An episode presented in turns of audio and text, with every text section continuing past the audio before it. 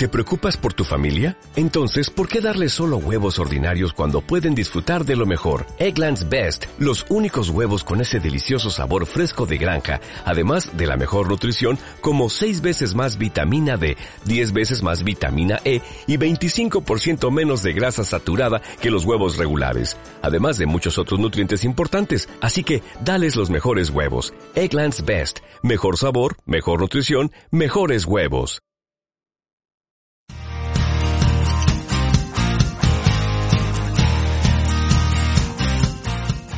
Hola, te damos la bienvenida a este espacio donde desde Encabe de Resultados, Begoña Pavón y Carlos Gil vamos a compartir contigo nuestros puntos de vista, nuestras opiniones y nuestros debates sobre tres cosas que para nosotros son muy importantes. Vamos a hablar de liderazgo, vamos a hablar de personas y vamos a hablar de resultados. Y esperamos que puedan servirte de utilidad nuestras reflexiones y que nos acompañes en cada episodio. Gracias por acompañarnos.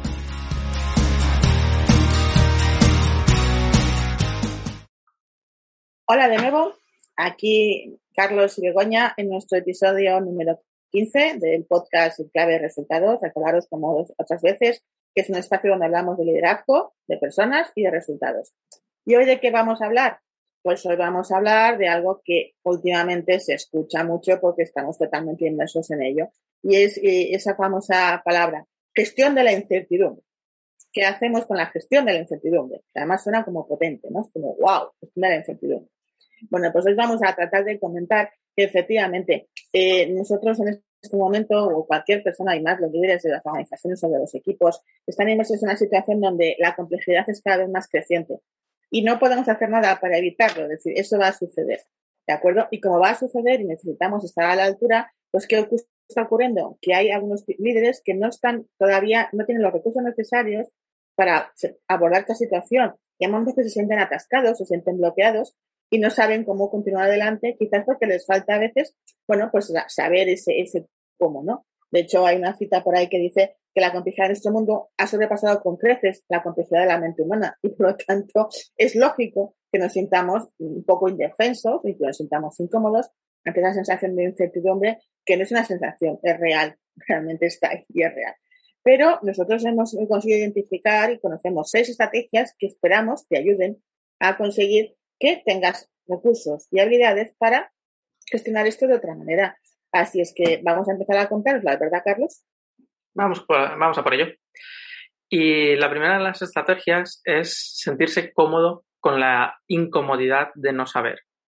Y es que eh, cuando te preguntan algo y tú dices no sé, sobre todo en un contexto de trabajo, ¿no? Imagínate tu jefe te pregunta algo que no, no tiene la respuesta, ostras, ¿a qué te la inventas? A que lo intentas inventarte por todos lados.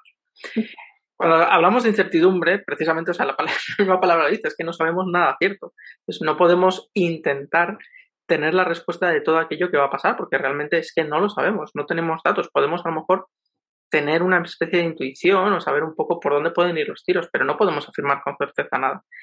Y, y desde pequeños se nos, se nos educa como para que siempre tengamos que saber lo que, tener la respuesta a todas las preguntas cuando realmente no es así, ¿no?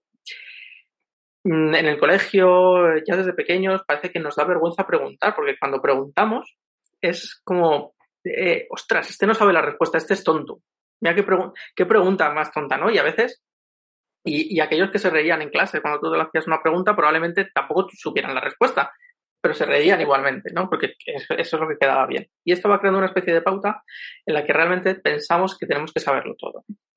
Y, esto no es así. O sea, nosotros tenemos que eh, saber que no podemos saber de todo, pero, o sea, aunque estuviéramos en un entorno de certeza, a lo mejor podemos saber algo de muchas cosas, de, un determinado tema, pero saliendo de ese tema podemos eh, caer en que tampoco sabemos acerca de, otro tema en concreto, ¿no? Y para mí el sentirse cómodo con la incomodidad es aceptar el, el hecho de que somos personas vulnerables. Y vulnerables en el sentido de que soy como soy. Hay veces que sé, sé y, tendré respuestas y otras que no. Y el momento que yo acepto que realmente como persona es imposible que me haya leído todos los libros, es imposible que haya visto todas las páginas web que tienen la información, es imposible que haya visto todas las series por mucho que me gusten, es imposible que haya eh, que conozca todos los entresijos de la empresa. Es imposible porque tenemos una capacidad limitada, como decía Begoña, ¿no? Ya la complejidad ha superado nuestras capacidades. Y realmente cuando aceptamos eso es cuando podemos sentirnos cómodos con la incomodidad de no saber. Y esta es la, la primera fase, ¿no? Y cuando detectamos eso, pues ya podemos ir aprendiendo. Pero lo primero de todo es, no pasa nada por no saber. De hecho, por eso estamos en incertidumbre, porque no sabemos. Justamente, perfectamente definido, Carlos.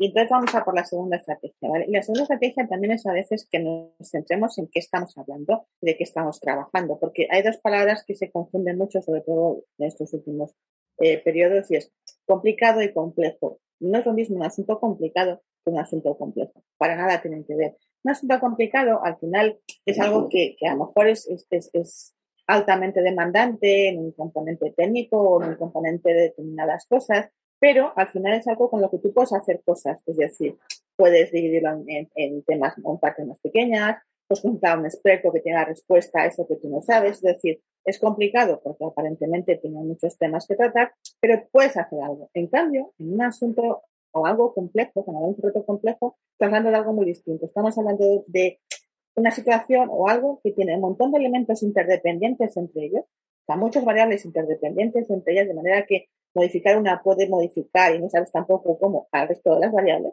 con lo cual ya entra mucho más de incertidumbre, que además incluso a veces no son ni conocidas esas variables y que pueden variar en el tiempo de una forma que no es predecible, es decir, tampoco tiene un comportamiento lineal. Por lo tanto, imagínate que si tenemos muchas variables interdependientes, no necesariamente de la misma forma, algunas no conocidas y encima no varían de forma lineal, eso es un reto complejo. Y cuando tú tienes un reto complejo, una situación compleja, nuestra recomendación, mmm, cosas como muy básicas, pero las vamos a contar por si acaso, ¿vale?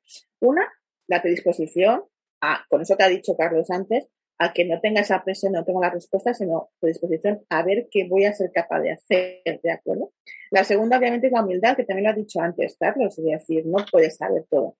Y luego, una habilidad, ¿vale? Que al final son tres cosas importantes, que es la de actuar, en cualquier caso vas a hacer algo, aprender, de lo que suceda después de que actúes y adaptarte a lo que haya sucedido. Porque si tú eres capaz de actuar a pesar de la incertidumbre, aprender de lo que pase y adaptarte en base a lo que ha sucedido, estamos convencidos de que la siguiente vez que tengas un reto va a ser mucho más fácil para ti abordarlo, aunque sea un reto complejo. Eso es. Vamos a por la tercera, Carlos. Pues la tercera consiste en dejar ir el perfeccionismo. Eso esa, esa cosa que hay por ahí detrás de nuestra cabeza que dice que todo tiene que estar perfecto, ¿cómo vamos a lanzar algo al mercado que no esté perfecto? ¿Cómo vamos a hacer eh, un producto que tenga algún, algún fallo? Cuando hablamos de entornos de incertidumbre, y estamos hablando aquí de adaptar continuamente, ¿no? Utilizamos mucho esta palabra, eh, vamos a tener, cuando nos enfrentamos a lo desconocido, tenemos que innovar muchas veces, tenemos que crear cosas distintas, porque realmente lo que estaba funcionando antes ha dejado de funcionar. Entonces, no podemos esperar que al crear algo distinto, al enfrentarnos a algo nuevo, salga bien a la primera. Eso es como aprender a conducir. O sea, el, por, muy, por muy perfeccionista que yo soy, la primera vez que me pongo la mano en un volante, pues o tengo mucho cuidado, me voy a dar, me voy a dar una torta con el coche. Se me va a trancar, eh, no voy a poder arrancar, se me va a olvidar el freno de mano. Bueno, son cosas, todo esto forma parte del aprendizaje. Y, y perseguir el, perfeccionismo en este entorno del que estamos hablando, en estos entornos buca, VICA, como los queramos llamar, Bunny, realmente es una tontería porque no sabemos lo que está ocurriendo, no sabemos cómo va a cambiar el mercado, cómo va a reaccionar, qué es lo que va a ocurrir después. Entonces, no tenemos que hacer perfecto, lo que tenemos que hacer es avanzar. Porque cuando buscamos el perfeccionismo muchas veces nos quedamos paralizados. Queremos que todo sea tan perfecto que realmente al final acabamos haciendo, no acabamos haciendo nada. Y, si esperamos a que algo sea perfecto para sacarlo fuera, el mundo va a haber cambiado de tal forma desde que hemos empezado a hacerlo hasta que hemos conseguido que sea perfecto que lo que hayamos sacado y conseguido no va a servir para nada y vamos a tener que volver a empezar. Por lo tanto, aquí no se trata de buscar el perfeccionismo, ¿no? no se trata de actuar bajo un modelo de exigencia, que es cuando hablamos de perfeccionismo estamos en este modelo, sino de un modelo de excelencia. Porque el, cuando hablamos de exigencia, al final hacemos una comparativa que es, que es absurda, pero funcionamos así, que lo que yo estoy haciendo es lo que soy. Entonces, si yo no lo hago perfecto, entonces el fallo está en mí. Pero realmente esto no es así. tenemos que separar quiénes somos de lo que estamos haciendo. Y cuando esto lo separamos, yo como persona puedo aprender, puedo mejorar, puedo hacer esa mejora continua y puedo hacer las cosas de forma excepcional, puedo hacerlas de forma excelente. Y esto, y excelente, y perfeccionismo, excelente y perfección, son palabras distintas y, no, y no se asemejan. Debemos buscar la excelencia. La excelencia es hacerlo lo mejor que puedo en, el momento en el que estoy con los recursos que tengo. Y el perfeccionismo es perfecto. El, perfeccionismo no lo vamos a alcanzar, pero sí podemos alcanzar la excelencia. Entonces, esta es la parte que nosotros debemos, debemos aprender. Porque al final, para esto sí que nos tenemos que librar pues, de esos miedos, de esos diálogos internos que nosotros tenemos muchas veces en la cabeza, de, esas equivalencias complejas que hacemos de lo que hago es lo que soy, y realmente olvidarnos de esto para ir avanzando, porque la mejor forma de, de conseguir avanzar, de poder gestionar, entre comillas, un poco todos estos entornos, es ir adaptándonos. Y cuando nos estamos adaptando, cuando estamos innovando, tenemos que admitir que siempre, siempre va a haber fallos. Pero que estos fallos, pues igual que, hemos ido adaptándonos a lo, anterior, podemos adaptarnos a ellos y seguir avanzando, ¿no? La cuestión es siempre ir dando pasos y asumir que estos fallos, pues realmente forman parte del proceso, pero que van a conducir al resultado final y al resultado que nosotros esperamos. Así que, si quieres, Begoña, vamos con la cuarta. Pues estando absolutamente de acuerdo con todo lo que has dicho, porque es cierto que nuestra relación con el error es un poquito, un poquito difícil a veces, vamos a por la cuarta estrategia, que al final es también un poco el no dejarnos seducir por una simplificación excesiva o por querer tener una respuesta muy rápida. ¿Qué quiero decir con esto? Quiero decir que a veces también, como en realidad esa sensación que tú comentabas antes, Carlos, de sentirnos en control, sentirnos a los mandos, sentir que controlamos algo, es algo que nos hace sentir bien, es algo que buscamos de alguna manera porque nos da seguridad, pues a veces en situaciones complejas lo que intentamos es buscar simplificaciones, o sea, dividimos las cosas en tareas pensando que con eso es suficiente y ya hemos dicho antes que una cosa es algo complicado y otra cosa es algo complejo, que no son lo mismo, o a veces lo que queremos es buscar algo que funcionó antes pensando que, bueno, seguramente con algún pequeño cambio va a funcionar ahora, pero es que es, antes fue antes, ahora es ahora. Entonces, no queramos ir demasiado deprisa a veces porque queremos buscar en el fondo esa sensación de lo tengo bajo control, ya sé lo que está pasando, porque posiblemente no vas a saber lo que está pasando y porque si recordamos que la situación es compleja, hay interdependencias que desconoces todavía. Y por mucho que quieras tener controlado una parte, es posible que las otras cuatro o las otras tres no las tengas nada controladas, ¿no?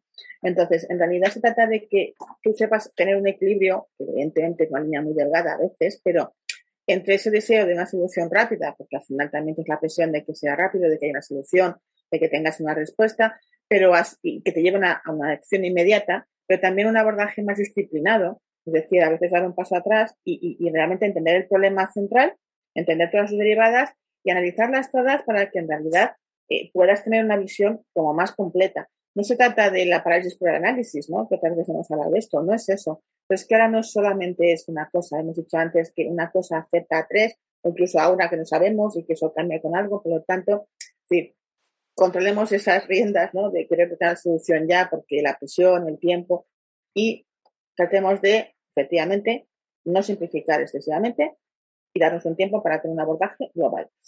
Y dicho eso, se nos lleva de la mano directamente a la quinta estrategia, ¿verdad, Carlos? Eso es. Sí, porque la quinta estrategia se trata de no ir en solitario.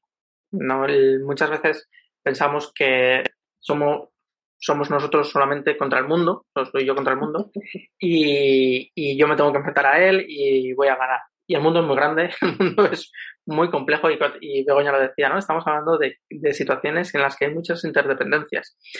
Y para nosotros, bueno, pues el, siempre es, es más difícil ver todas esas interdependencias realmente si, si estoy yo solo, ¿no? Y manejar esos desafíos complejos cuando realmente soy yo el que tiene que estar pendiente de todas las variables. Y luego, porque como hay, hay, una frase por ahí que dice que al final, que sí, solo puedo llegar más rápido, pero juntos llegamos más lejos. Entonces, rodéate de una serie de personas que te permitan eh, descargar un poco también de esa presión, de, de, de, todo es, de todas esas tareas de todo, de todo ese intento de gestión de, de, esta situación y apóyate en ellas para realmente poder encontrar soluciones innovadoras, ¿no? Porque al final cuando también trabajamos en equipo, en lo que estamos, en lo que estamos profundizando es en la inteligencia colectiva. Ese tipo de inteligencia que realmente es más, está más nutrida, tiene más posibilidades de hallar soluciones innovadoras y distintas cuando juntamos a varias personas y se ponen a pensar juntas, ¿no? Porque en este contexto, cuando sumamos uno y uno ya no son dos, son tres, ¿no? Están las ideas de una persona, las ideas de la otra persona y las ideas que esas personas generan juntas. Pero claro, cuando añadimos una tercera persona, ya no son tres, son cinco, ¿no? Pues se van sumando. Imagínate un equipo de cuatro, de cinco, de seis, siete personas. Al final, lo que se genera allí entre todos es mucho más amplio y más enriquecedor que si vas tú solo. Y porque tampoco hay ninguna obligación de que vayas tú solo, no eres tú contra el mundo, nadie te ha puesto allí para que salves, ¿no? Simplemente eh, se trata de que juntos en equipo tú puedas dar respuesta a esa situación y gestionarla de forma, de forma correcta para que, bueno, pues entre todos consigáis el resultado que estáis esperando, ¿no? Entonces, apóyate en otras personas también para conocer cómo ellos ven esa situación, esos puntos de vista que tú no estás viendo y cómo ellos también te pueden aportar mucho para hallar una respuesta que, realmente ayude a solucionar eso. Perfectamente de acuerdo. O sea, no se trata de que te dé la respuesta, pero sí de que tú amplíes miradas, que amplíes tus miras y no lo vas a hacer si no lo haces, como dice Carlos, consiguiendo la aportación de más personas. Y eso nos lleva ya a la última de las estrategias, que son seis, pues estamos en la sexta, tiene un nombre curioso, ¿no? Y es de aprende a alejar el zoom. ¿Y esto qué significa? Y no hablamos del zoom este online, ¿eh? A ver si, porque últimamente parece que es omnipresente, no. Hablamos de que al final, y nos pasa muchas veces, supongo que a ti te ha pasado en alguna ocasión incluso en tu vida personal, me ha pasado en varias ocasiones, de repente tienes un problema complejo, una situación difícil, y muchas veces no ves el problema, no ves la solución, perdón, porque estás tan inmerso en tu propio problema, tan metido en el mismo meollo de la cuestión, que no eres capaz de ver más allá de lo que está alrededor. Pues a veces cuando tenemos situaciones complejas pasa eso, ¿no? Que estamos tan metidos en esa problemática, en esa situación, en la necesidad de tener una respuesta y una solución, que, no vemos más allá. Pues ¿de qué se trata? Pues, pues simplemente de, ampliar, de ampliar la mirada para que realmente no te pierdas todas las posibilidades que pueda haber alrededor de la misma situación, ¿no? Al final algo que, que es una expresión que se utiliza mucho, bueno, yo lo utilizo mucho en realidad coloquialmente, es que veas la foto en toda su totalidad. Es como coger una foto, entonces me quedo con lo que hay en el centro de la foto. Ya, ya, pero lo que hay en el centro de la foto tiene otro cuadrante detrás y otro cuadrante detrás y otro cuadrante detrás y al final lo que te da la información que es la foto completa. No el trozo de foto donde estaba el trozo del chiringuito que estaba. o sea, tienes que ver dónde estaba, cómo estaba. Entonces, las situaciones, es decir, vayamos siempre un poquito más allá. Y seamos capaces de dar un paso atrás en el sentido de perspectiva, tomar perspectiva, verlo desde otros puntos de vista con todo lo que ya hemos dicho antes, obviamente que ayuda, ¿no?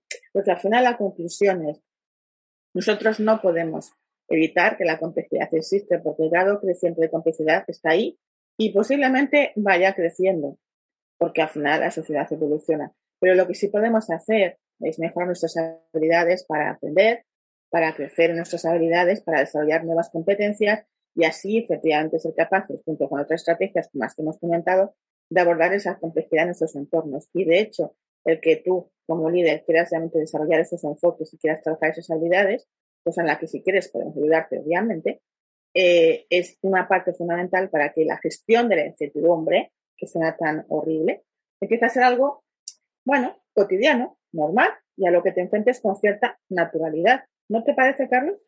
Sí, totalmente. No nos podemos dejar caer por el pánico ni mirar hacia otro lado, ¿no? muchas veces tampoco nos ocupamos de esa incertidumbre porque preferimos mirar hacia otro sitio que manejamos mejor, seguir haciendo lo que ya conocemos y bueno, esto a ver si pasa o ya cuando me salpique ya me pondré. Entonces, bueno, también nos tenemos que anticipar a todo eso que vaya a pasar. Si sabemos que es probable que pase, y, de hecho va a pasar porque ya el entorno en el que nos movemos es eh, pensar que las cosas van a seguir igual, pues es, es, una tontería. Debemos enfrentarnos a ello y debemos desde el minuto cero, cuanto lo antes posible, poner, a desarrollarnos, desarrollar nuestras habilidades para realmente poder ir gestionándolo mejor y rodándonos, bueno, pues de esas personas, de ese equipo que nos van a ayudar a gestionar todo esto de la forma más eficaz posible. Completamente. Bueno, pues esperamos haberos inspirado con estas estrategias y si queréis saber más o queréis saber cómo llevarlas a la práctica o, cualquier otra cosa, pues ya sabéis que siempre podéis estar con nosotros. Ya sabéis que nos encanta que nos mandéis preguntas y sugerencias, así que deseosos de escucharos vuestras preguntas y sugerencias. Sí, porque además, Begoña, bueno, ya estamos a final de julio y realmente nos vamos a tomar un descansito. Ya después de estos 15 programas que llevamos grabando ya un tiempo, ya son varios meses, pues por lo menos agosto nos lo vamos a tomar para volver en septiembre. Así que si tú que nos estás escuchando, que has participado en, los podcasts, has, visto los vídeos o en cualquiera de las plataformas que lo tenemos, nos quieres dar sugerencias, ideas, temas a tratar, cosas que a, ti te interesan, eh, quieres alguna cosa que profundicemos más, pues escríbenos, ponte en contacto con nosotros y estaremos preparando los próximos, los, próximos podcasts para que realmente te den solución a ti, a tus necesidades y tus preocupaciones, ¿no? Que de esto se trata. De realmente que te sirva, que te podamos aportar y que, y que esto sea valioso para ti, porque si no, no tendría ningún sentido que lo hagamos. Exactamente, así que esperamos que, bueno, pues que os toméis unas merecidas vacaciones, que recuperéis energías, fuerzas, disfrutéis, descanséis, os divirtáis mucho y en septiembre volveremos, prometemos volver. Así es. Así que lo dejamos por aquí por el momento. Nosotros también nos vamos a tomar esas merecidas vacaciones, o por lo menos vamos a intentar descansar un poquito, seguimos haciendo cosas. Y nada, nos vemos a la vuelta. Que tengáis unas felices vacaciones. Estupendo. Hasta pronto.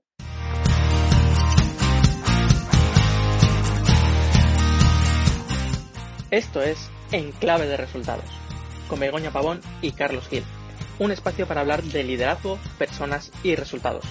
En definitiva, para hablar de éxito.